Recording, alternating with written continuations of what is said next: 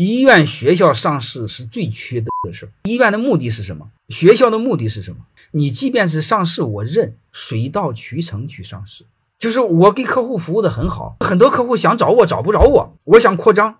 你这种情况下是可以。那你说我为了挣更多的钱，开更多的店，坑更多的客户，你直接规划就想挣很多钱，这个目的错了。上市是企业成长的一个工具或一个个过程，上市不是目的。就像人这辈子挣钱不是目的，挣钱是为了生活服务的，幸福生活是目的。我们因果关系不能颠倒了，我们把因果关系一颠倒，很多事就很恐怖。就像我以前说的，给。